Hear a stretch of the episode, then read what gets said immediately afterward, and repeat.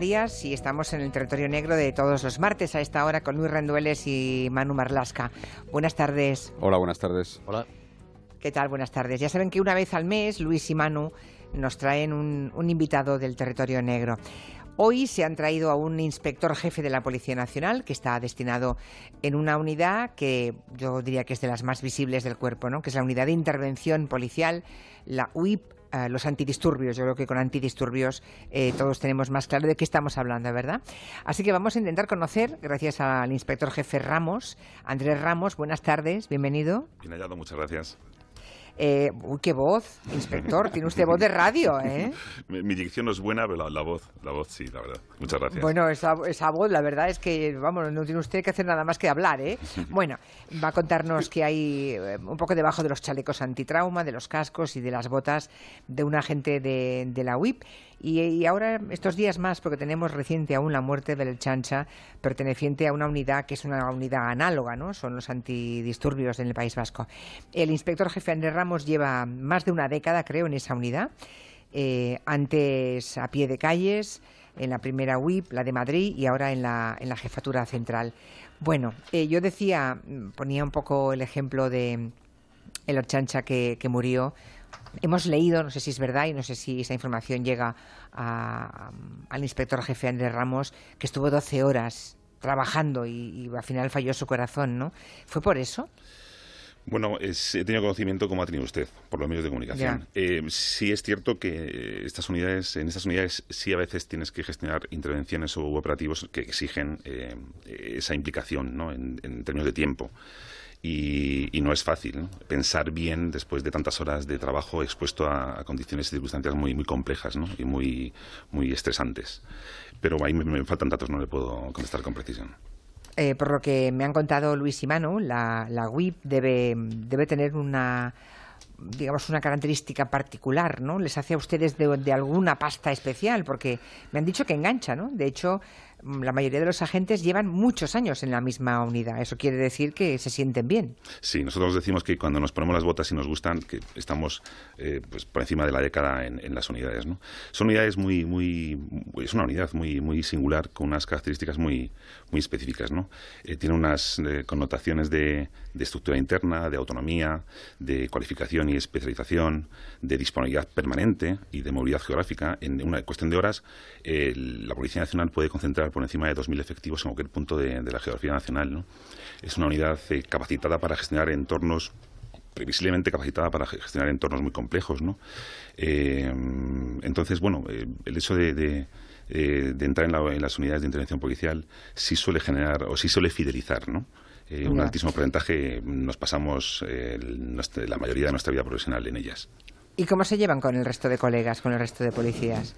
Pues Digo porque, ah, porque como eh, si en efecto es una unidad más cerrada, Andrés, pues imagino que, que, igual les miran otros con cierta reticencia o no, o tienen mm, buen rollo. No, bueno, eh, por supuesto estamos plenamente integrados en la agrupación que es la nuestra, que es la Policía Nacional, con nuestras particularidades propias. Dentro de la policía eh, somos, y está mal que lo diga yo, pero somos, somos, tenemos cierto prestigio, estamos muy bien vistos, somos la reserva del mando y de la fuerza de la Policía, Policía Nacional. Cuando haya una situación compleja que ponga en jaque la estabilidad institucional del país, ahí estará la OIP, como estuvo, y entiendo que me preguntará más adelante, el, 1 de octubre en Cataluña. ¿no?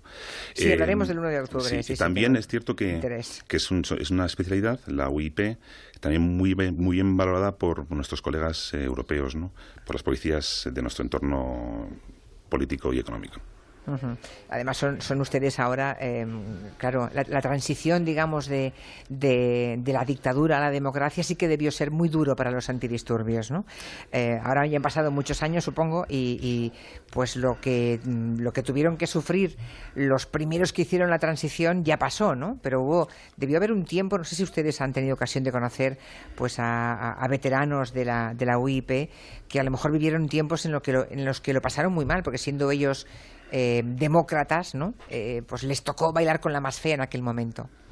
Bueno, eh, yo he escuchado más de una ocasión que, una frase que decía algo así como que la, que la transición la hizo Suárez y también la hizo la, la especialidad, ¿no? la, la UIP, la, entonces eh, compañía de reserva general. Eso es para, barrer mucho para la casa. Sí, no, ¿eh? no, bueno, pero es, cierto que en la calle, en la calle bueno, de, una perspectiva más humilde, ¿no? por supuesto, ¿no? pero en la calle también eh, la transición se realizó y, no fue fácil. Claro. Esas unidades, bueno, pues eh, se movían en un modelo, en un paradigma diferente que propició que a finales de los 80 pues desaparecieran y se crearan las actuales unidades de atención policial, ¿no? Con una generación completamente diferente, con un enfoque completamente diferente. Claro, es que claro, es que usted nunca ha corrido delante de un antidisturbios. Mm, doctor, pero yo sí, ¿eh? Yo he corrido delante de un antidisturbios y da un miedo. Bueno, eh, yo, también fui joven, ¿eh? Yo también fui joven. Ah, por eso y también protesté. igual sí, claro, entonces, claro, yo tenía 17, 18 años y en aquel momento era otra otra policía, ¿no? Era el año 77, 76, 78, claro. Um, decía al principio que, la UIP pues es una unidad muy visible de la policía, yo creo que es la más visible. ¿no? Em, ¿Cuántos agentes hay destinados en toda España eh, en las diferentes unidades de la UIP? Bien, en las 12 unidades eh, que, tenemos, eh, tenemos en torno a 2.500 funcionarios policiales. 2.500. 2.500. ¿Y son suficientes o no? Sí, son suficientes porque gestionamos el orden público en el 80% del territorio nacional y, además con pocos efectivos si lo comparamos con, otros modelos policiales de países de nuestro entorno, que tienen eh, eh, dimensionados de por encima de 20.000 o 30.000 efectivos en estas especialidades. ¿no? Sí, somos, pues somos, entonces, vamos, entonces vamos en franco. Sí, somos, somos muy eficientes. Eso es un dato incontestable. Somos muy pocos comparados con, con otras unidades análogas de otros países europeos. ¿no? 2.500 frente a 20.000, la proporción de otros países me parece bueno que nuestra cifra es muy escasa. ¿no? Eh, interviene la filosofía, el, diseño de los procedimientos operativos, el modelo en general. ¿no? Ten en cuenta que aquí en España, Julia, eh, es tradición, bueno, no tradición, sino que la forma de operar es que las UIPs están acuarteladas en determinados puntos, pero viajan con frecuencia. Es decir, pongo el, último ejemplo que viví yo. En el juicio por el caso Nos, donde estaba eh, Urdangarín y la infanta, allí había una unidad de la UIP destacada, pero que había llegado desde Valencia. Es decir, se desplazan continuamente y con esas 2.500 cubren toda, toda España. Cuando hay un acontecimiento en Madrid eh, importante, yo recuerdo la proclamación del rey Felipe VI, prácticamente había unidades de la UIP de toda España llegadas hasta Madrid para reforzar el dispositivo. Así que la vida familiar, digamos, de los miembros de, los antidisturbios debe resentirse, ¿no? De, la disponibilidad que tienen todas las personas que pertenecen a ese cuerpo. Sí, inevitablemente y, desgraciadamente.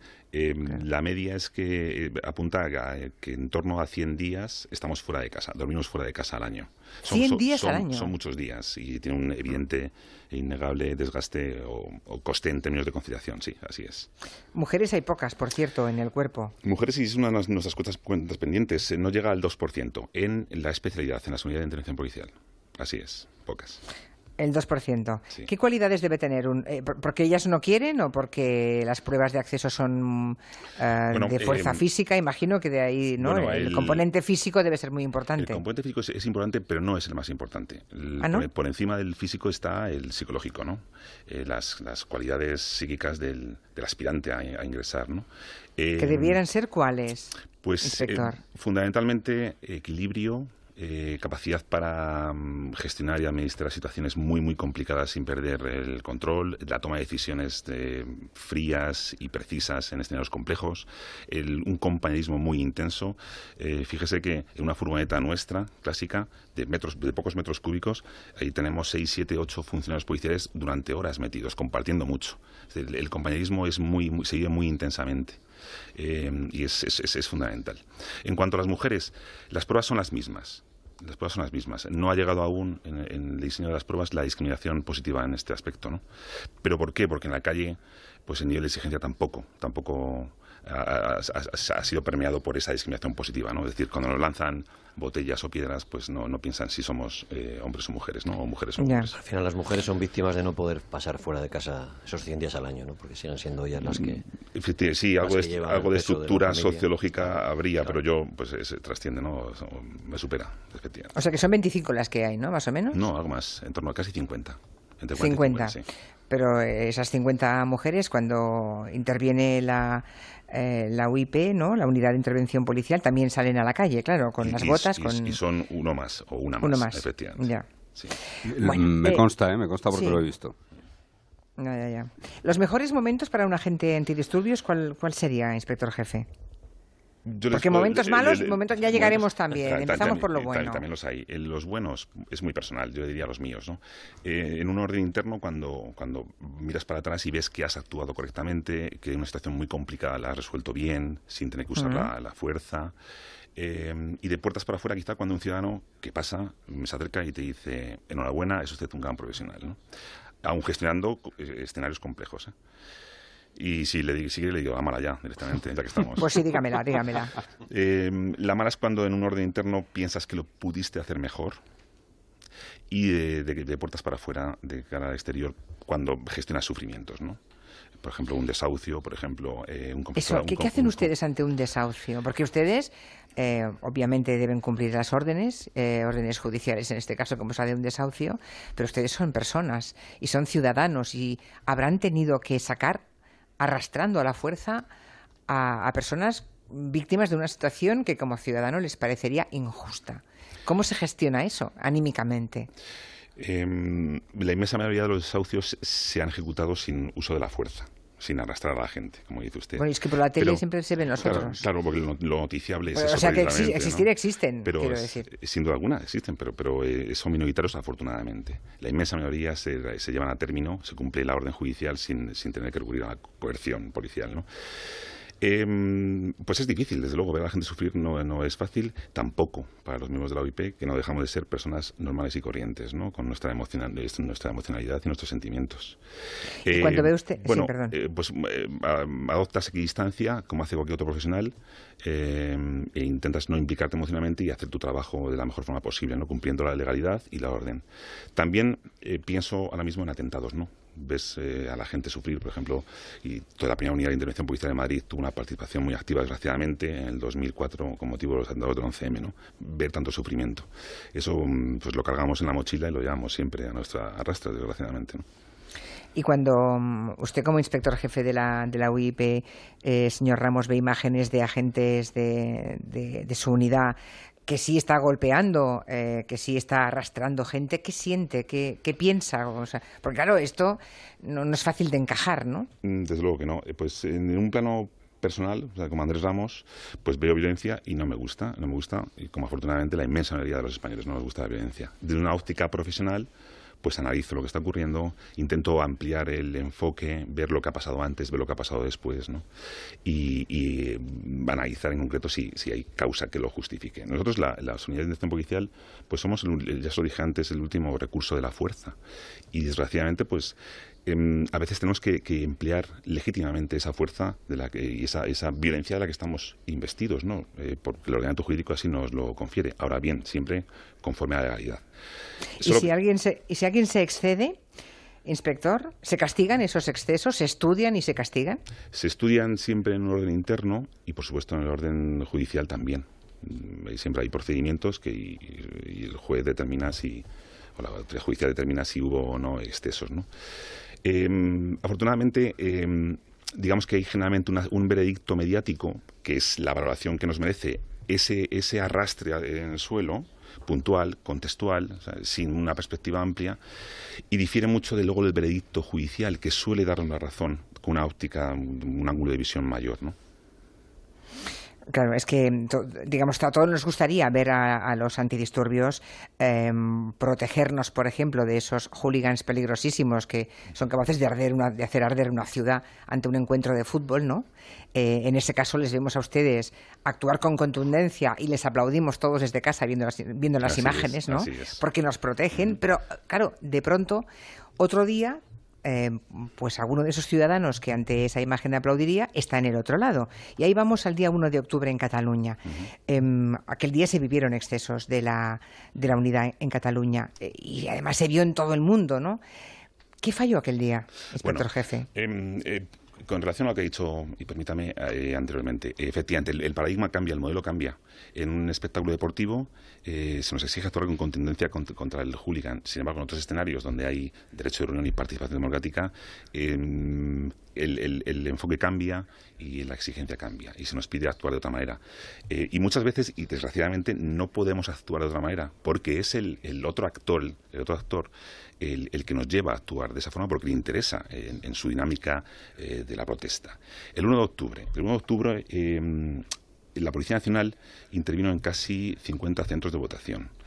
El 1 de octubre la Policía Nacional tuvo mm, cientos de miles de, de interacciones con ciudadanos y minutaje de grabación o videograbación pues bueno, mm, no puedo ni siquiera imaginarme cuántos habrá, ¿no? Cuántos minutos habrá. Sin embargo, hemos visto dos, tres imágenes que se han repetido en bucle y que han tenido un alcance viral y que, en, cierto, en cierta medida, tiene usted razón, han condicionado la valoración en algunos sectores, o desde algunos sectores, la valoración de conjunto de toda la intervención, que fue eh, insisto, en la inmensa mayoría de las ocasiones, pues ajustada a derecho y correcta. Hay intervenciones que están siendo objeto de investigación pero hay que, como decía antes, no hay que hacer un, hay que ampliar el enfoque, ver lo que pasó. Y lo que pasó el 1 de octubre lo refleja muy bien el juez eh, en su auto de 1 de enero, en, cuya virtud deniega la libertad provisional al señor Junqueras. Y dice que la policía cumplió con su deber de último resorte y bastión del Estado del Derecho y que, sin embargo, por otra parte, hubo actores de la, de la protesta que propiciaron que la policía tuviera que ejercer esa evidencia para luego perder el juicio de la opinión pública. Y aquí, permítame que le diga que estamos tocando el hueso, el, kit de la cuestión. Porque la Policía Nacional y las unidades de intervención policial gestionan el orden público. Pero en realidad, lo que estamos gestionando es la opinión pública. ¿Por qué? Claro. claro, ¿por qué? Y, esto, es muy importante y para que vean ustedes, eh, para que vean ustedes cómo sentimos eh, nosotros eh, el, cumplimiento de nuestra función y cómo la vemos. Nosotros no solo nos tenemos que mover en el ámbito de la legalidad y buscamos una legitimación que decimos en derecho ex lege, ¿no? No solo no es suficiente, sino que además buscamos la legitimación de la opinión pública. Queremos que el ciudadano español diga, esa es mi policía, ha actuado correctamente. Y es muy difícil conseguir, pero es nuestro fin, ¿no? Pero eso nos pasa a todos, ¿eh? Los que hacemos radio también. Ya sé que con, muchas menos implicaciones, pero eh, estoy segura que en este momento habrá gente que mm, le habrá molestado que yo le haga a usted esa pregunta y habrá gente que habrá considerado que soy una tibia y que debería haber ido mucho más lejos en la pregunta, ¿no? Y por tanto estaré decepcionando al mismo tiempo eh, mi imagen pública por lo que he preguntado o he dejado de preguntar, por, por la falta de, de, digamos, mm, agresividad en la pregunta o por su exceso. Que, que al final los que vivimos cara al público, ¿no? Pues eh, claro, en su caso con la fuerza, pues todo adquiere una, una dimensión mucho, mucho mayor, porque tienen ustedes la legitimidad para usar la fuerza, ¿no? Se las da el propio Estado. Sí, y las situaciones concretas que le demandan. Claro, Pero, claro, pese a tener esa legitimación que el legislador nos da, buscamos la legitimación de la opinión pública y eso es mucho más complejo. Queremos que y por eso tenemos que aguantar mucho más, ser muy pacientes, intentar intentar ver el uso de la, de la fuerza pues como un último argumento y casi como un fracaso operativo aunque no, lo sea, aunque no sea tal, ¿no? Que me estaba pensando, eh, inspector jefe, que ustedes no pueden perder. Sí, perdemos a veces. Eh, sí, pero ¿cuándo? Ustedes el, pueden el, 22, el 22 se me perdieron, por ejemplo. Por ejemplo. En aquellas manifestaciones. Bueno, eh, nosotros, claro, de alguna forma siempre se nos da, atribuía el papel de, de victoriosos o de superhéroes eh, de una condición física extraordinaria y como unos medios que, pues no, pues somos vulnerables como, como todo hijo de vecino, ¿no? Y el 22M, por una serie de circunstancias, pues eh, unos actuantes fueron objeto de, de una brutal agresión. Y, fíjense eh, lo que ocurrió después del 22M. Hablamos de Madrid, 22 m el día, de, hablamos de 2014, ¿verdad? Las marchas de la dignidad. Las marchas de la dignidad, sí, porque hubo un montón de agentes heridos. Esa agresión a los policías de la OIP actuantes determinó o, supuso un punto de inflexión. Y a partir de ese momento la protesta se desinfló. ¿Por qué perdió con poder de convocatoria? convocatoria? Así lo entendemos nosotros. ¿Por qué? Porque se retrató como violenta y la ciudadanía española afortunadamente no quiere ser violenta y no va detrás de los violentos. Pero eso está muy bien. Eso implica. Bien. Eh, nosotros, en el fondo, claro, en el fondo tiene una, lectura muy positiva de la sociedad española. Sí, sin duda alguna. Y hacemos una lectura positiva de una intervención en la que nosotros pusimos eh, los heridos, ¿no? Sí. 60 agentes de la, de la unidad resultaron heridos, ¿sí? Sí. Pero en general ustedes ganan. Es que si, ustedes no ganan, ¿quién va a ganar, no? Bueno, eh, gana el Estado de Derecho, ¿no? Gana el ordenamiento jurídico. Eh, Nosotros no tenemos ningún interés particular en ganar. De hecho, en muchas de las intervenciones nosotros siempre aportamos heridos, ¿eh? incluso a veces más, más que, que los ciudadanos que, que protestan legítimamente, ¿no? Nosotros, nuestro gran reto es hacer que la protesta eh, se, se, se desenvuelva dentro de la legalidad. Pero fíjese, eh, el- la gestión del orde- orden público y de la protesta estricta nos lleva en torno al 5% de nuestro trabajo. Hay un trabajo callado, sordo, eh, de mayor casi relevancia, que es, por ejemplo, la protección de espacios públicos, que nos dedica y nos exige un 30% de nuestro trabajo y que Claro, porque garantiza... ustedes no todos los días salen con y- el casco claro, puesto. Ustedes no, hacen- no con el, ca- no con el Mucho casco, menos. pero sí con nuestros procedimientos y nuestras técnicas para evitar un atentado yihadista, por ejemplo, en el centro de Madrid. Hablando de la primera unidad de intervención policial. El 30% de nuestro trabajo lo lleva la protección de espacios públicos. Por ejemplo, sí, El cierto. 30%. Sí, no. sí. Frente al 5%. O sea, que un, día, un día cualquiera, o sea, un Mm. día cualquiera ustedes eh, van, a, van a su unidad, pero no todos los días salen ustedes, eh, digamos, con, con toda la liturgia de los antidisturbios, ¿no? es muy excepcional. Por eso digo. Fíjese, el, el porcentaje de. Tengo aquí los datos. El porcentaje de em, eh, manifestaciones en las que se registraron incidentes en el 2017. Bueno, porcentaje no, num- eh, datos mm, eh, numéricos. Fueron siete de 3.206 manifestaciones que gestionó la unidad de intervención policial. Siete manifestaciones en las que hubo incidentes en el año 2017 de 3.200. Pero sin embargo tiene una visibilidad, una noticiosidad eh, alucinante, ¿no? Claro. No, Y, y además eh, es evidente que también ustedes tienen un efecto disuasorio. Mm, disuadimos el delito y la conducta desviada. Intentamos que la gente disfrute de sus derechos en el marco de la legalidad. Ese es nuestro primer Claro. objetivo, ¿no? Proteger el Claro. derecho de reunión y, y hacer que la convivencia sea pacífica y normal. Sí. Claro, conseguir, conseguir algo. Per- sin- permíteme sin- en este punto que, que diga una cosa, Julia. Después de esos incidentes tan graves, esos 60, más de 60 heridos en la UIP, eh, la UIP y toda la policía de Madrid eh, puso en práctica una cosa que entre algunos bautizamos como la doctrina Cifuentes, que era decir, hay mil manifestantes, no pasa nada, yo voy a poner tres mil policías en la calle y así disuado de cualquier intento de hacer eh, algo, eh, algo como lo que pasó el 22M, ¿no? Eso tiene un coste, evidentemente, tiene un coste económico y tiene un coste personal también, pero es verdad que se instaló durante unos meses y durante algo más de un año esa doctrina. Hablábamos antes, Julia, de, con ellos de el, el reto que supone ahora manifestaciones pacíficas, incluso con causas nobles, donde se infiltran grupúsculos violentos, ¿no? que está ocurriendo en toda Europa, también en España. ¿no? Estoy pensando en el 15M, en muchos movimientos pacíficos con causas nobles. Y me hablaban de que en Alemania, por ejemplo, se anima, la policía alemana, los antidisturbios alemanes, animan a los manifestantes a, a- a delatar, a denunciar. ¿no? Y eso funciona en Alemania, pero en España no. En España no acabamos de convencer a los manifestantes pacíficos de que se separen de, Sí, así es. Eh, Pues es una excelente iniciativa. ¿eh? Yo diría que sí, que algo se intenta a veces. ¿eh? Intentan, pero no, no sale mucho. Eh, Claro, es que Ya, ya. tocamos eh, o chocamos con, con factores socioculturales, ¿no? En Alemania, pues, con otros esquemas, eh, sí ellos no quieren violencia y e identifican a los violentos a su propia policía. Aquí mm, el manifestante medio normal, afortunadamente, no quiere violencia, pero no identifica al violento que le sigue reconociendo, pese a esa violencia, como uno de los suyos. ¿no? Entonces es, es- es más complejo y, en todo caso, nosotros intentamos ser selectivos, ¿no? y es uno de los grandes retos también que tenemos, y es súper difícil conseguirlo. ¿eh?